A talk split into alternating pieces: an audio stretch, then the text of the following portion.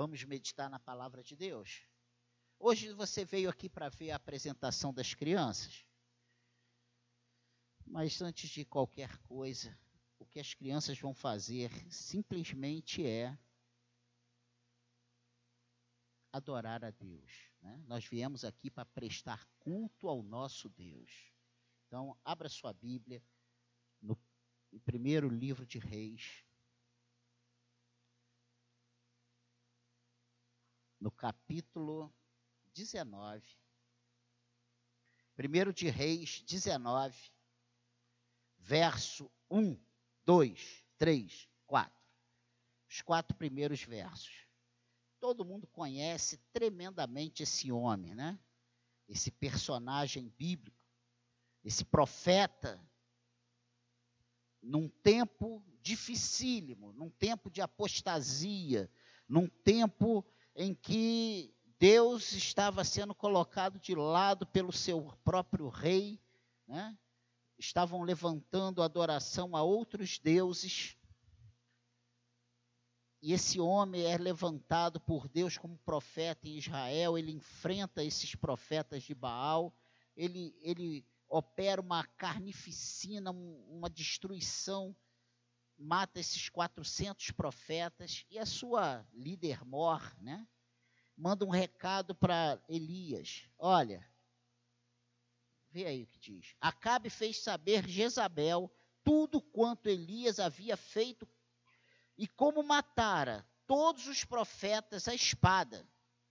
Então Jezabel mandou uma mensagem, um mensageiro a Elias a dizer-lhe: Faça-me os deuses como lhes aprouver, se amanhã, a estas horas, não fizer eu a tua vida como fizeste a cada um deles. Versículo 3. Temendo, pois, Elias levantou-se e, para salvar a sua vida, se foi e chegou a Berseba, que pertence a Judá, e ali deixou o seu moço. Ele mesmo, porém, se foi ao deserto, caminho de um dia, e veio e se assentou debaixo de um zimbro, e pediu para si a morte e disse: Basta, toma agora, ó Senhor, a minha alma, pois não sou melhor do que os meus pais. Se nós lermos as duas, três palavrinhas primeiras do versículo 5, deitou-se e dormiu. Amém? Que o Senhor abençoe a leitura da Sua palavra, que o Senhor me dê paz para falar sobre esse assunto tão atual, tão necessário nos nossos dias. E que não é novidade, como muitas vezes o mundo e os médicos têm apontado. Nós te pedimos ajuda, que o Senhor fale ao nosso coração em nome de Jesus. Amém? Eu quero falar nessa noite sobre um assunto atualíssimo, super moderno, né? super pós-moderno, que é depressão.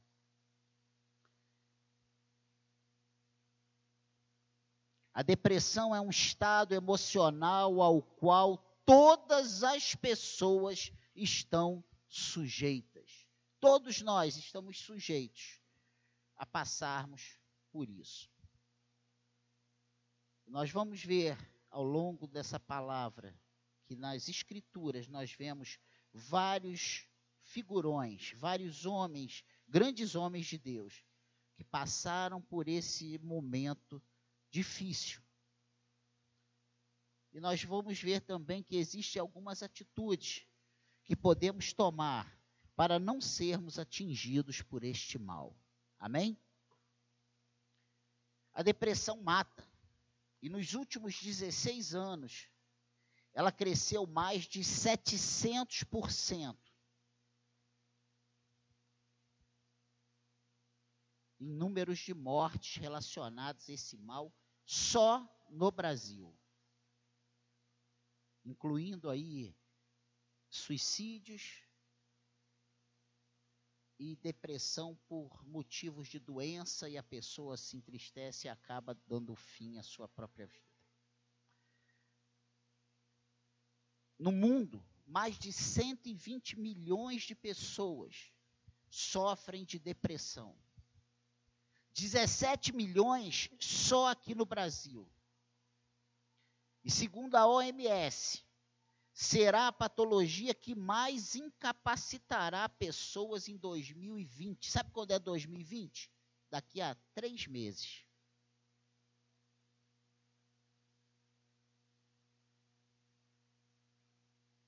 Vamos acordar para essa realidade.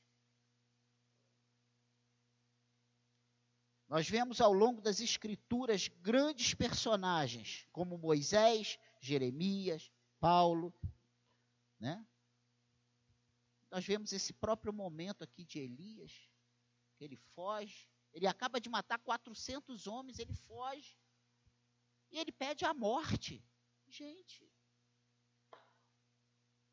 quantas vezes diante das nossas ameaças, sejam elas denominadas como for, nós chegamos a pedir a Deus que nos leve, que tire a nossa vida, porque não temos mais forças para lutar.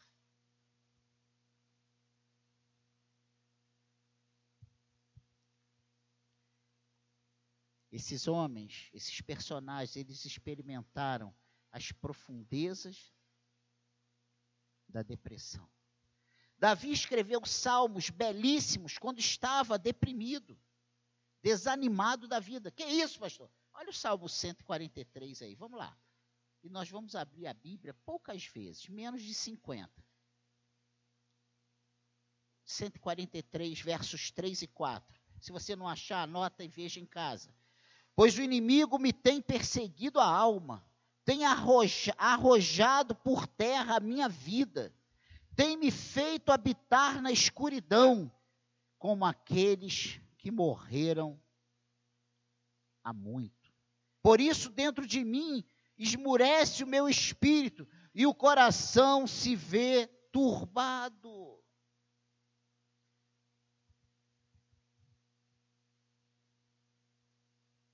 Amém?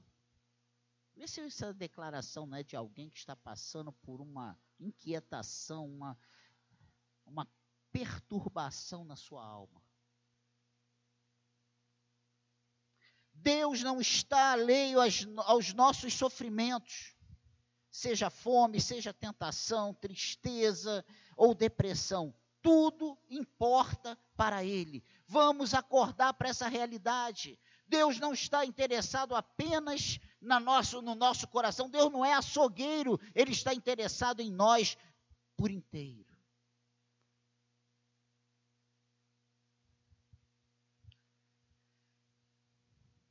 Ele é um Deus de compaixão e que se interessa pelos seus filhos. Você acredita nisso? Amém? Sabemos que todos estão sujeitos a enfrentar uma depressão, então não podemos achar que nunca acontecerá conosco. Por isso, precisamos nos prevenir contra ela. Acorde, irmãos. Sabe aquela sensação? Eu nunca vou ser assaltado, eu nunca vou pegar um câncer, eu nunca vou ter, é, sabe? Eu nunca vou ficar doente, é, eu nunca vou perder meu emprego, eu nunca vou passar por essa situação de precisar de ajuda de pessoas. Mas isso pode acontecer com qualquer um de nós. Eu já tive um momento na minha vida que precisaram chegar na minha casa com bolsas de compra para eu sustentar minha família. E eu não me envergonho disso, isso é provisão de Deus. Isso é ação de Deus. Isso não pode nos fazer ficar desanimado, prostrado, frustrado, decepcionado, caído, sabe? Lá como um carro com seus pneus murchos, muito pelo contrário. Isso precisa nos dar ânimo para nós levantarmos a nossa cabeça e fazermos aquilo que precisamos fazer, nos posicionar como Deus espera que os seus filhos se posicionem. Amém, igreja? Como eu já falei, existem algumas atitudes que podemos tomar para não sermos atingidos por este mal. A primeira delas, não pensar que a vida é brincadeira. Não pensar que é uma brincadeira. Vida, a nossa vida é uma coisa muito séria. Precisamos vivê-la com responsabilidade, porque ela é, ela passa rápido. E daqui a pouco todos nós estaremos diante do Senhor e teremos que nos que prestar contas a ele. Hoje você está mais próximo de Deus do que ontem. Essa é a realidade. A Bíblia é bem clara quanto à necessidade de se prevenir contra os problemas, contra esses problemas. O próprio Senhor Jesus fez vários alertas sobre isso. E vamos ver um deles, apenas um, João, Evangelho de João, capítulo 16, versículo 33. Olha o que, que diz aí.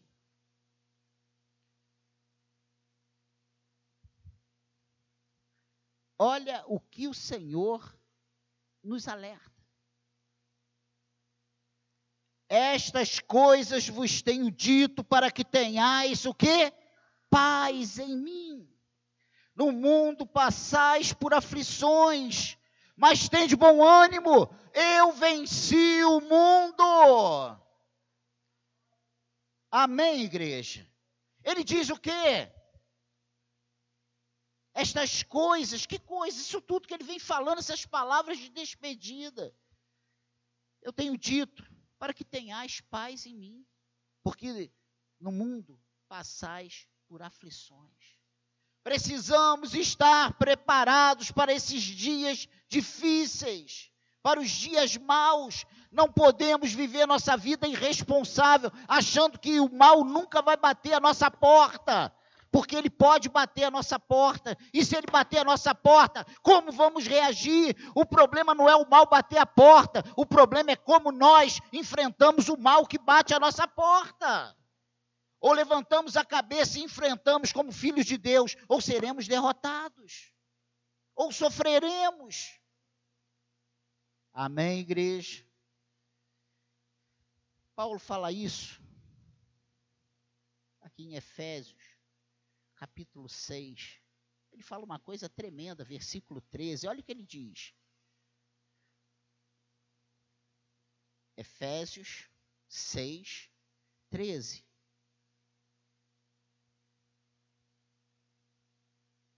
Portanto, tomai toda a armadura de Deus, para que possais resistir no dia mau e depois de terdes vencido tudo, permanecer inabaláveis.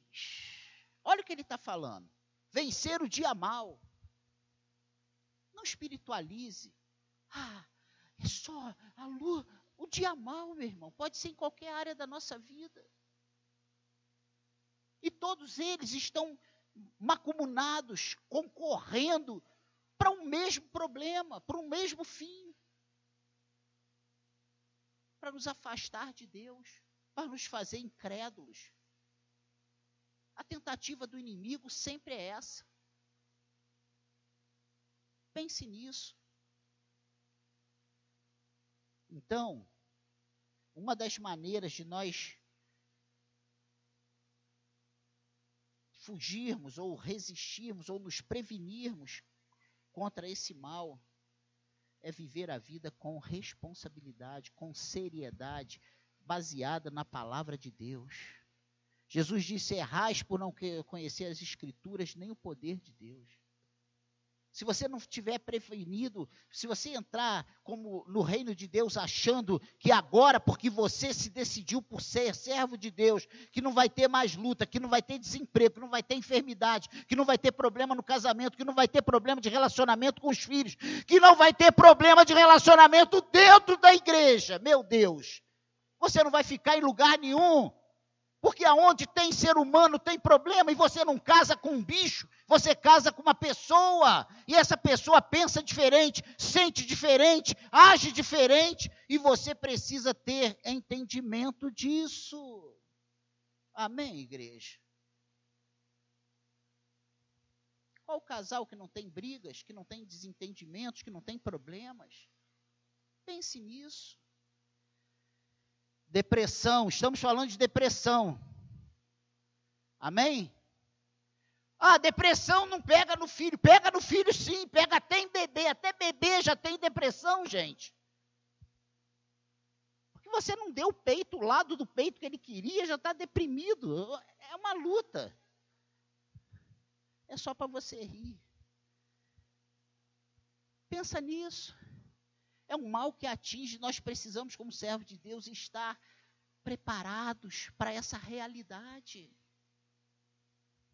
Não é para a gente sair daqui correndo agora e se jogar debaixo do ônibus que vai passar ali, não. Porque o remédio para essas situações, para essas realidades, estão bem dentro de nós, que é o Espírito Santo de Deus, que é o Senhor. Amém, igreja? A segunda coisa importante, eu não quero prolongar muito, que só temos 15, então, a segunda, é brincadeira, são só cinco não cultivar raiz de amargura. Não cultivar raiz de amargura, igreja. Muitas vezes nós somos feridos em nosso coração e no nosso coração nós desejamos o mal de quem nos machucou, não é verdade? Ah, é? Tomara que ele também se trumbique. Tem uns que já pensam, Senhor, tanta bala perdida, né? Aqui umas 10 acerte a cabeça.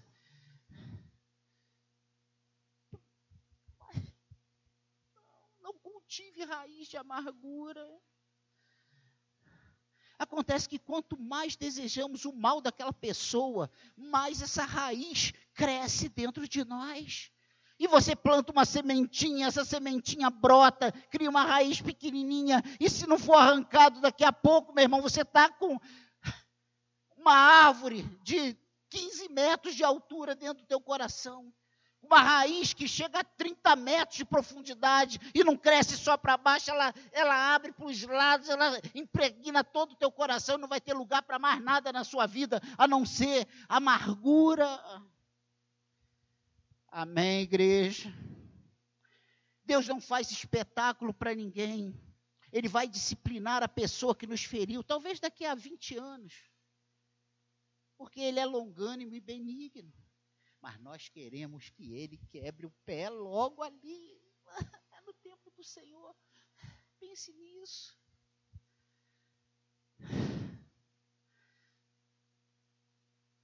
O desejo de Deus é que essa pessoa que te fez o mal, ela se arrependa.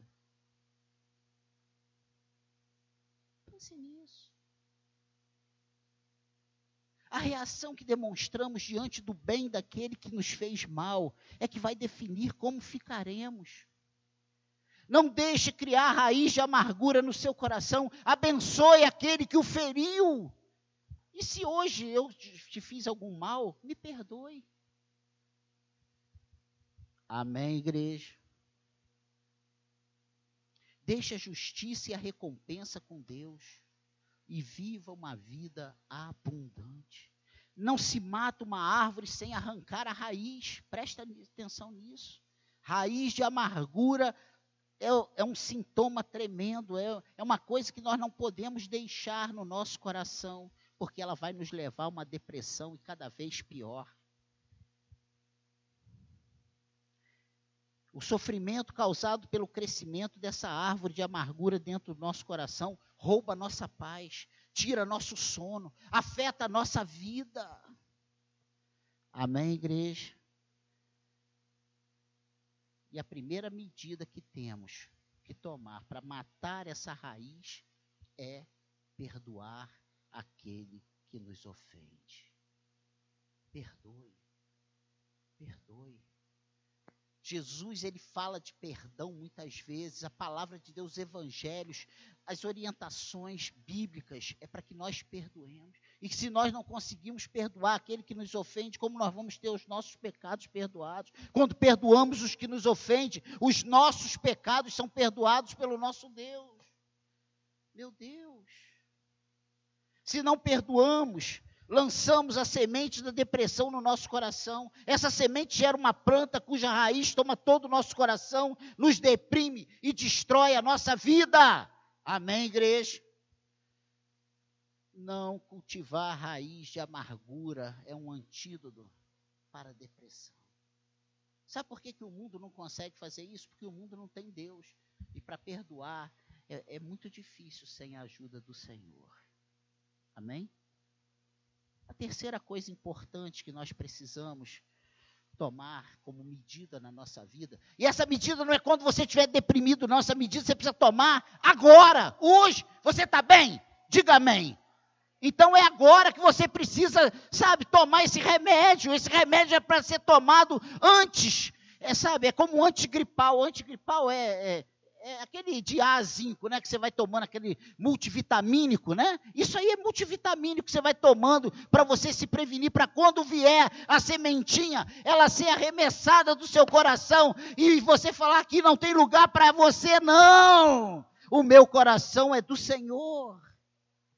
Amém, igreja? Mas aí o crente, quando fica, vem o problema, a primeira coisa que ele faz é dar um bico na igreja. Na Bíblia nem se fala. Oração, então. Quanto mais você apanhar, mais perto de Deus você precisa estar. Quanto mais lutas se levantar, quanto mais dificuldades aparecer, mais para perto do Senhor você precisa correr. Amém, igreja? A terceira coisa importantíssima é abrir o coração para Deus.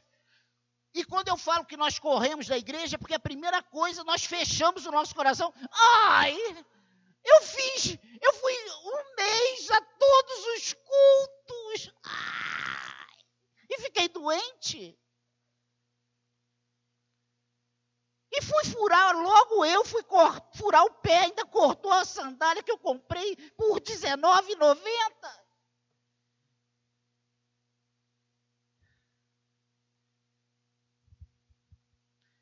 Não podemos fazer do nosso coração um depósito de lixo. Temos que fazer uma revisão periódica em nossa vida. Como fazemos isso? Sozinhos? Não conseguimos. Precisamos de alguém que nos conhece bem. Abra sua Bíblia aí no Salmo 27. Olha o que, é que diz aí o Salmo 27, versículo 7 e versículo 8. Olha, salmo de quem? Davi. Olha o que, é que diz aí versículo 7. Ouve, Senhor, a minha voz, eu clamo, compadece-te de mim e responde-me. Meu Deus, ao meu coração me ocorre, buscai a minha presença Buscarei a presença, Senhor. Buscarei, pois, Senhor, a tua presença. O que ele está dizendo aqui? Senhor, ele clama, Senhor, ouve, Senhor, a minha voz, eu clamo, compadece-te de mim e responde-me. Aí diz que uma coisa grita lá dentro do coração dele: olha, buscai a minha presença. E aí ele decide: olha, buscarei, pois, Senhor, a tua presença. Eu tenho certeza absoluta que Deus fala no teu coração o que você precisa fazer. A, minha, a questão é: você tem ouvido a voz de Deus? A outra questão é: você, quando ouve, você tem obedecido? Ou você tem deixado que Deus te manda de lado para depois, porque ainda não é tempo, porque você ainda precisa resolver algumas coisas? O tempo urge, o tempo é hoje, o tempo é agora. Não deixe para amanhã o que você precisa fazer hoje. Amém, igreja? Abra o seu coração para Deus e peça que Ele te ajude nessa faxina. Amém? Não tente fazer a faxina sozinho, não, porque você não vai conseguir. Eu não consigo e você não consegue. Não é porque você é incapaz, não. Você é incapaz, sim. Que isso, pastor? Não é porque você é burro, que não, é porque nós somos incapazes de fazer essas coisas por natureza. Nós somos. Nós dependemos do Senhor para tudo. Para tudo. Amém? A quarta coisa para nós ouvirmos as nossas crianças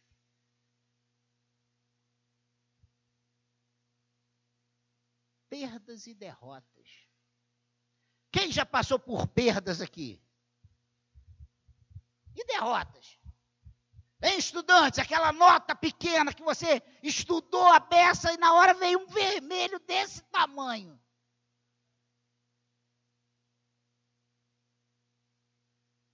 E os planos? Em adultos, em velhinhos? Quando eu ficar velhinho, eu vou estar com uma boa aposentadoria. Aí veio o carinha. Eu vou ter um plano de saúde, plano de saúde quando você faz 59 anos, meu irmão. Ele, blum, 70% de aumento, quase dobra. É para você ficar sem o plano. É para você pagar só até os 59. Porque no 50, no, no primeiro dia após os 59 anos, você vai precisar do plano e ele vai, você já cancelou porque você não pôde pagar. É a realidade. Perdas e derrotas. Muitas pessoas ficam deprimidas porque perderam posição social, um emprego, o namorado. Ai, jovens e adolescentes perder namorado é uma fossa tremenda. Eu não é.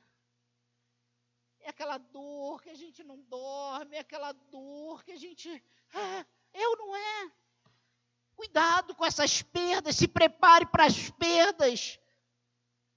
E quantas vezes nós achamos que perder o namorado foi uma desgraça? Não! Foi um livramento do Senhor, porque aquilo ali era, uma, era um bode, não era uma ovelha. E Deus vai te livrando dos bodes, você chorando, e você chorando, porque você quer bode, você quer bode, você precisa de uma ovelha.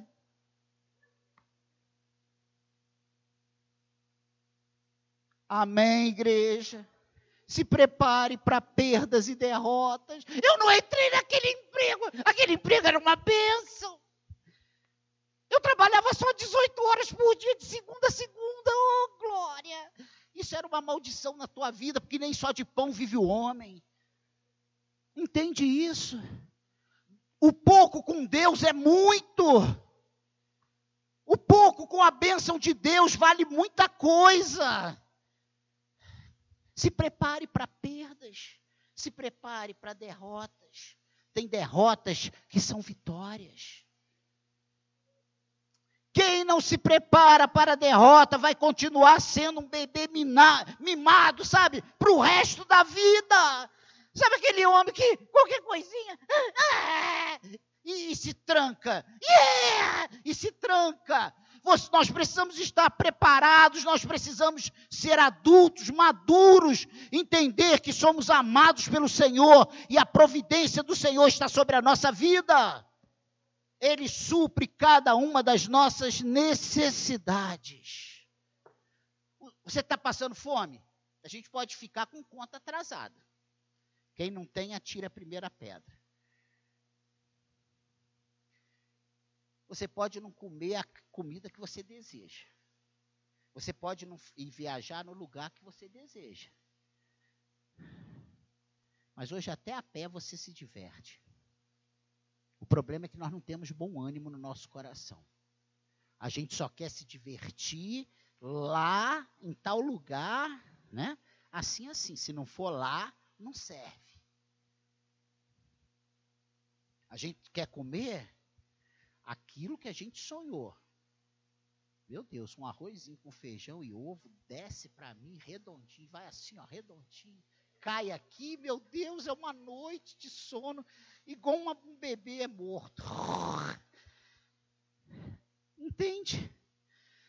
Olha o que diz Filipenses capítulo 4. Filipenses 4, a gente tem que ver o que a palavra de Deus nos diz. Filipenses capítulo 4 verso 11, 12, 13. Deixa que eu vou ler para você. Digo isso, não por causa do, da pobreza, Porque aprendi a viver contente em toda e qualquer situação.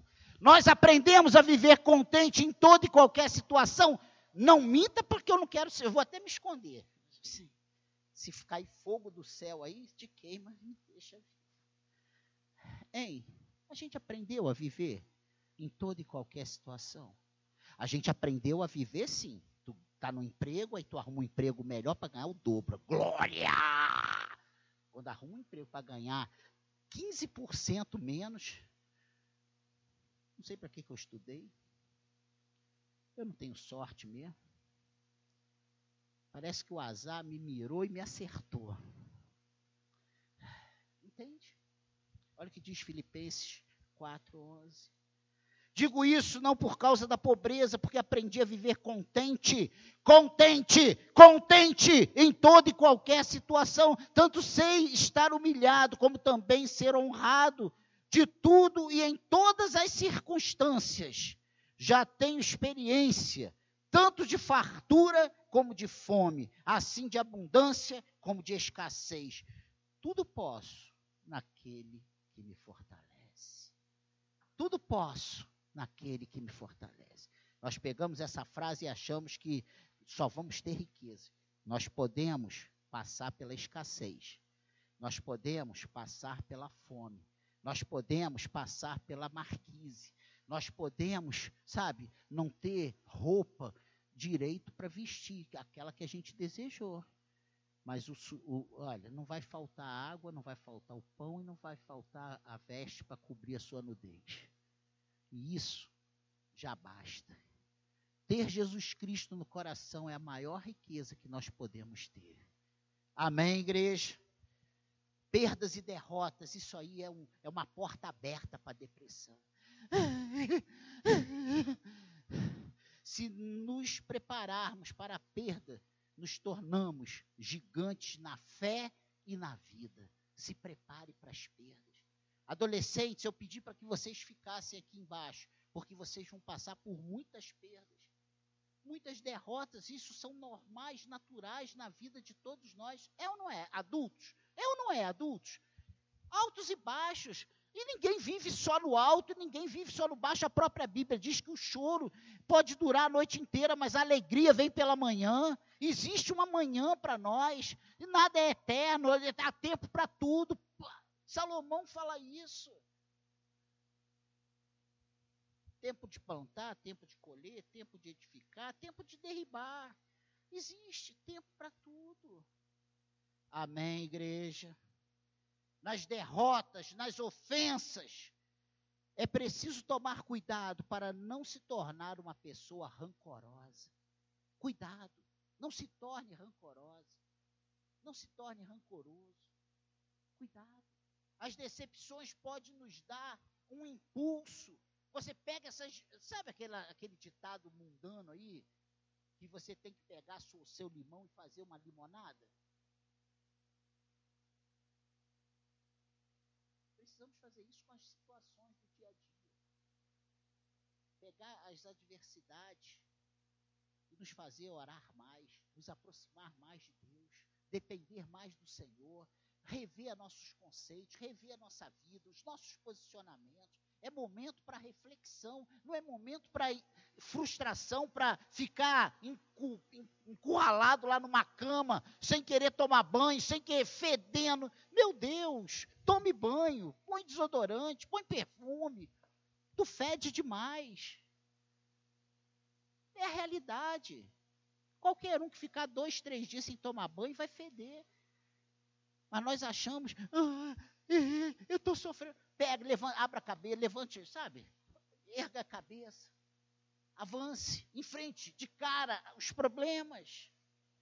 Essas decepções podem nos dar um impulso. Muitas vezes, algumas derrotas em nossa vida são mais importantes do que as vitórias, porque elas nos fazem refletir, elas nos fazem aproximar de Deus. Que Deus te ajude, que Deus te abençoe. E por último, autorrejeição.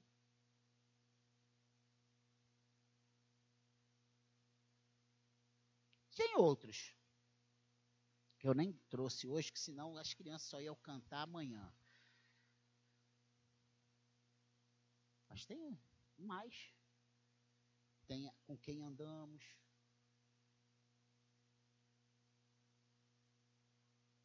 Salmo 1.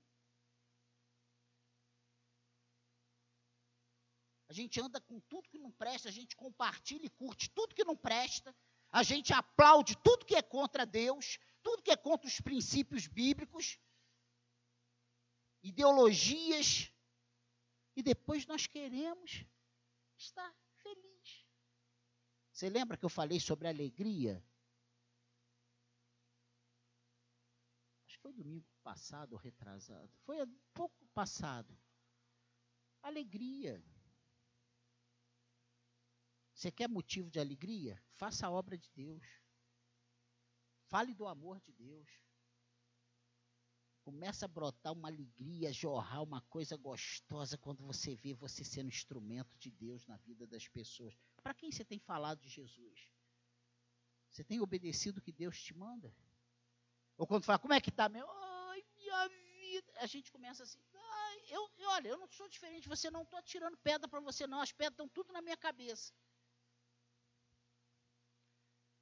porque eu também sou assim. É mais fácil a gente se lamentar do que não temos, do que glorificar a Deus pelo, pelo que Ele tem feito.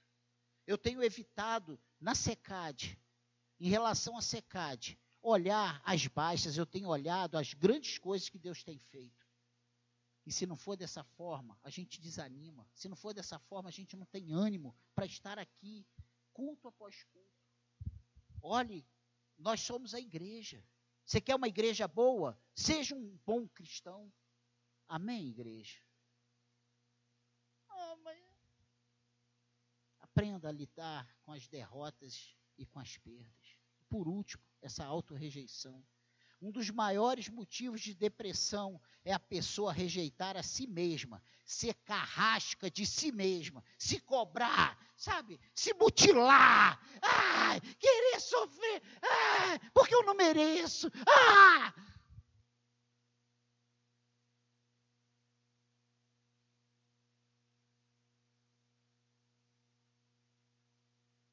Você começa a exigir de si mesmo atitudes que nem o próprio Deus te cobra. Você quer ser melhor, você quer ser perfeccionista, você não, não, admite erros, você quer ser a palmatória do mundo, a Bíblia fala isso, não seja demasiadamente justo. Ele não está falando para você ser errado, não. Ele está falando para você não se cobrar além do que Deus te cobra. Para você não querer ser o melhor. Você precisa fazer a sua parte. Temos, você nunca vai ser melhor. A Bíblia diz que aquele que quer ser grande, que sirva. Que aquele que quer ser o primeiro, que seja lá o último. Ele ensina que quando a gente chega num lugar é, requintado, né, não procurar as primeiras cadeiras, você ficar lá atrás, esperar que alguém te convide a tomar o lugar, o assento de honra. Mas o mundo hoje trabalha para a gente ser o melhor. Tem que ser o melhor, tem que ser o primeiro. Pisa na cabeça, aperta o pescoço, mata ele, tira do caminho. Ha! É ou não é? Não seja o primeiro. Não, não espere ser o melhor. Seja servo de Deus. Procure viver a palavra de Deus procure viver a verdade de Cristo, conheça a palavra de Deus, viva a palavra de Deus, aplique a palavra de Deus na sua vida. Amém, irmãos? Antes de gostar dos outros, nós temos que gostar de nós mesmos. Você sabe o que Jesus falou lá em Marcos? Marcos 12, todo mundo fala isso. Olha que coisa linda. Ah, é muito bom que Jesus falou amará, amar a Deus sobre todas as coisas, né? É maravilhoso. Marcos 12, 30. Olha o que, que diz aí. Amarás, pois, o Senhor teu Deus de todo o teu coração, de toda a tua alma, de todo o teu entendimento e de toda a tua força. O segundo mandamento é este: amarás o teu próximo como a ti mesmo. Não há outro mandamento maior do que este. Está escrito isso aí na tua Bíblia? Como é que você vai conseguir amar a Deus e as pessoas se Ele manda amar o teu próximo como a ti mesmo e você se odeia? Você está doido para cair no buraco. Você está doido para tirar a sua vida. Está todo navalhado, todo sequelado, todo traumatizado. Como é que você vai ajudar alguém?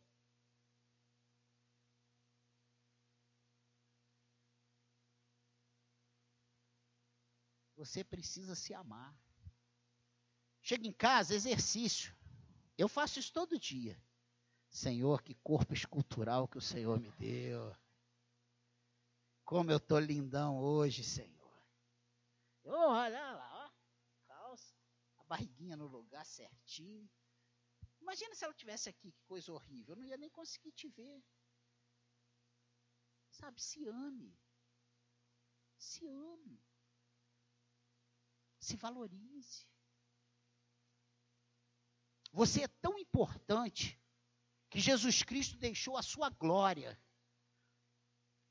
Veio a esse mundo, nasceu numa manjedoura. Um comedouro de animais, onde eu e você não colocaríamos os nossos filhos. Ele foi nascer ali, viveu uma vida humilde, nunca pecou, foi condenado na pior morte, a, a morte mais desonrosa possível, a morte de cruz. Subiu naquela cruz e não acusou ninguém, não abriu a boca, foi mudo como ovelha para o matadouro. Subiu ali naquela cruz e a única coisa que ele falou foi: Pai, perdoa-lhes, porque eles não sabem o que fazem. Sabe para quem, por quem ele foi lá? Por mim e por você. Jesus, ele te ama, ele tanto te ama que ele te escolheu lá no tempos eternos. Tu não é malandro, não, gente. Pensa nisso. Tu é o esperto. Não, eu acordei, rapaz, desculpa. Ah, eu descobri. Ser crente é, é, é, é da hora, meu irmão. Não, não. Você foi escolhido. Você foi eleito. O Senhor te escolheu lá nos tempos. Antes que o mundo fosse mundo, ele já te conhecia, ele já tinha os seus dias escritos, ele já tinha o seu nome escrito. A gente acha que Deus é aquele homem. Imagina Deus ficasse. Daniel Teodoro da Fonseca Júnior. Escrevi. Pô, eu pego de minuto em minuto, ele ia ficar, apaga, escreve, apaga. Ele ia passar o dia todo preocupado, eh, ocupado só comigo. Vamos acordar, irmãos. Você é do Senhor. Você é do Senhor. Agora, o teu fruto precisa ser condizente a essa realidade, porque a árvore boa produz fruto bom. Amém, igreja? Não se afie nessa que você é do Senhor e continue fazendo as porcarias do mundo, não, porque não foi para isso que nós fomos chamados. Fomos chamados para as boas obras, fomos chamados para ter uma vida exemplar, nós fomos chamados para sermos sal e luz nesse mundo, sermos embaixadores de Cristo. Amém, igreja? Trazer o recado do nosso rei. E o recado do nosso rei para o mundo é: ó, ele vem e vai destruir tudo, ele vem como juiz.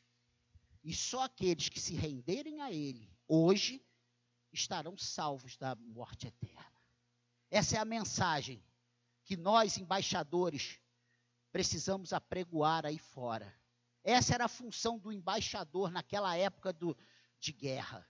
Ele ia à frente e falava: Olha, meu rei, Manda dizer que se vocês não se renderem, ele vai chegar aqui e vai destruir tudo, vai queimar as casas, vai matar as crianças, vai matar as mulheres grávidas, vai, vai fazer uma carnificina aqui, não vai sobrar ninguém, vai matar até os animais.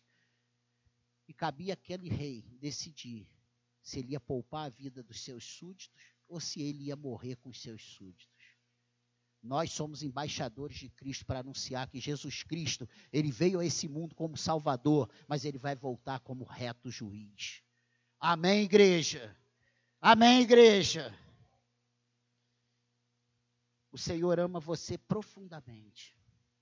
Ele deseja que você saiba disso e que se alegre no seu maravilhoso amor. Amém? Vamos orar. Essa é a palavra para nós nessa noite. Vamos orar. Enquanto as crianças se preparam, vamos orar.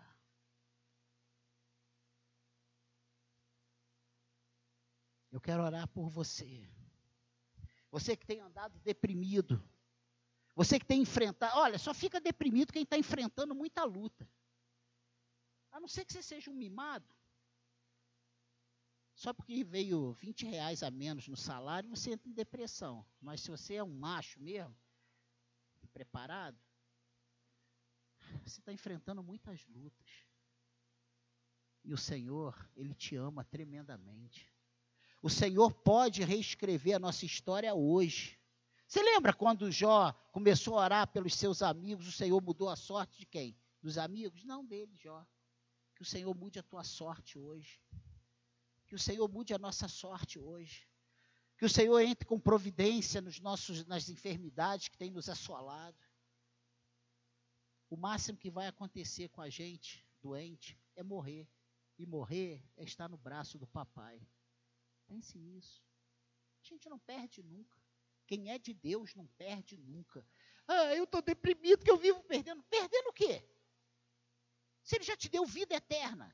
Perdeu o quê? Se tu é do Senhor. Perdeu o quê? Se você morrer, tu vai para a glória. Mas se tu se matar, meu irmão, não estou falando nada. Eu só falei, se tu se matar.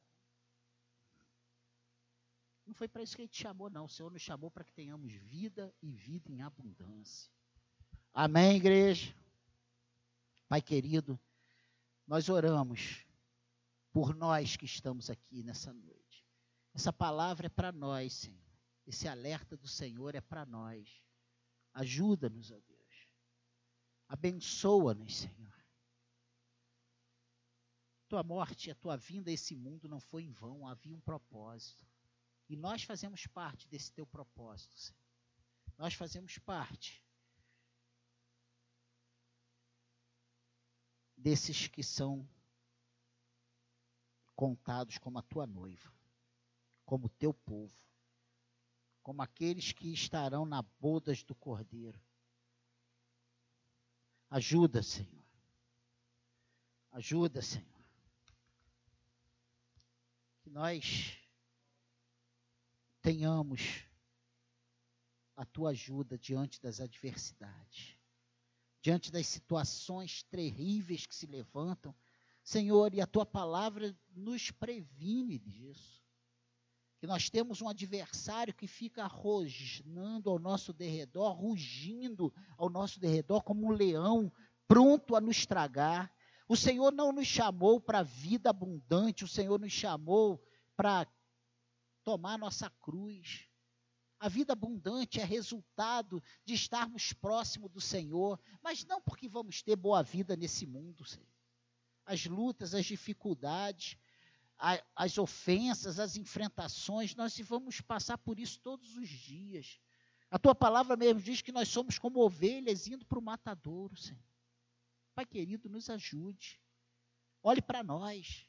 Olhe para nós, olhe, tu sabe, tu som dos nossos corações, tu conhece-nos melhor do que nós mesmos. Como nós estamos, Senhor. Como nós entramos neste lugar. O que nos trouxe nessa noite. Qual a motivação que foi, Senhor? Qual motivação foi? Por quê? Por quê, Senhor? Eu creio que nós fomos trazidos pelo Teu Espírito. Eu creio, Senhor, que essa palavra é para nós.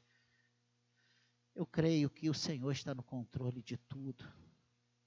Nos ajude, que saiamos daqui abençoados, que saiamos daqui pensando nisso que ouvimos e que possamos tomar esses antídotos, possamos tomar essas essas pílulas que vão nos dar a força, vão nos dar a destreza necessária para sermos arrancadores de raízes de amargura. Porque todo dia tem gente plantando raiz de amargura em nós. O inimigo ele está semeando joio. Ele vem, ele vem todo o tempo semeando coisas ruins no nosso coração. Nos ajude, Senhor. Nos ajude. Nos abençoe.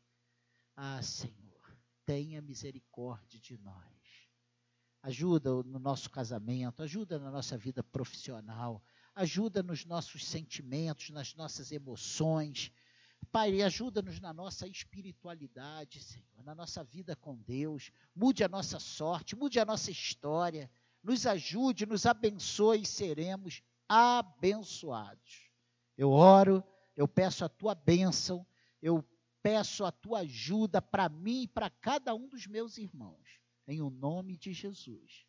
E você que quer a ajuda do Senhor, diga amém. Por isso a Bíblia é cheia de alegrai-vos, enchei-vos, regozijai-vos. Função nossa, nos alegrar. Função nossa, nos regozijarmos. Função nossa, função nossa, se alegre. Você tem duas maneiras de encarar a vida. Ó oh, vida, ó oh, céus, ó oh, azar. Ou você fala assim: obrigado, Senhor, porque até aqui o Senhor tem me sustentado. Obrigado, porque no meio de desse furacão tremendo, o Senhor tem me mantido vivo.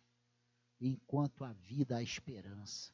Enquanto a vida, o Senhor pode agir, pode entrar com misericórdia e pode fazer tudo novo na nossa vida. Não tome atitudes erradas. Não tome atitudes precipitadas. Essas coisas ruins não são para nos matar. É para nós criarmos carcaça. É para nós ficarmos do jeito que o Senhor quer. Gente, a verdade é que é mais fácil eu me aproximar de Deus nas lutas do que na abundância. Na abundância eu vou querer ir lá para Maceió comer camarão, ir para aquelas piscinas naturais. Né? Na adversidade eu não tenho nem como sair de casa, então é mais fácil eu me trancar no quarto, pegar a Bíblia e chorar, porque não tem outra coisa. Às vezes nem milho para pipoca tem. Né?